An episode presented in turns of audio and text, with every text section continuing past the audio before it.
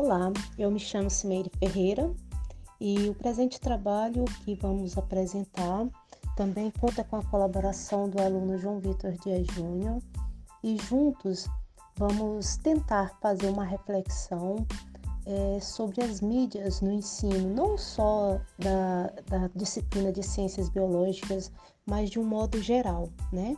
Esse trabalho nos leva a refletir, principalmente nesse instante, né, onde estamos utilizando tanto as novas tecnologias. Estamos vivendo um momento atípico na história mundial. Há quase dois anos estamos presenciando uma pandemia e no meio educacional nunca se necessitou tanto repensar as mídias no ensino. Descobrimos que é possível, não muito fácil, nos adaptar à nova realidade de estudo remoto. Nossa realidade aponta para uma mídia inovadora, em crescente evolução, ou nos capacitamos ou ficamos ultrapassados. Agora nos vemos diante da tecnologia como única fonte de educação. Educadores, educandos e pais estão rompendo paradigmas e até seus próprios limites intelectuais para não se perderem no caminho do fracasso. A mídia educação se tornou essencial e tendência mundial. Se tornou uma necessidade incluir toda uma sociedade na área da informação, tendo em vista oferecer, incentivar, instigar principalmente no ensino dos mais jovens, as competências para saber compreender a informação e como utilizá-la para sua evolução.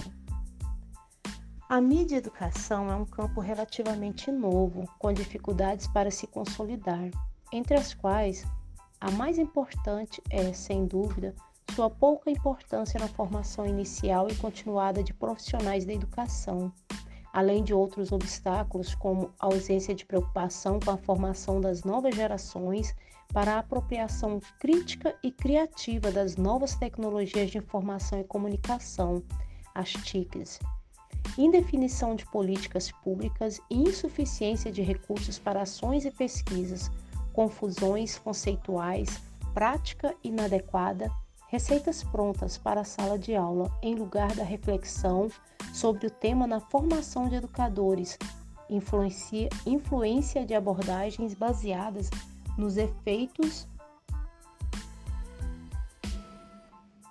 negativos das mídias que tendem a bani-las da educação, em lugar da compreensão das implicações sociais, culturais e educacionais, integração das TICs a escolas e contextos de produção.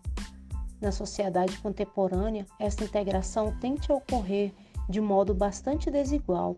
Ela é alta e rápida nos processos de comunicação, onde os agentes, as mídias, se apropriam imediatamente das novas tecnologias e as, e as utilizam numa lógica de mercado e tende a ser muito básica nos processos educacionais.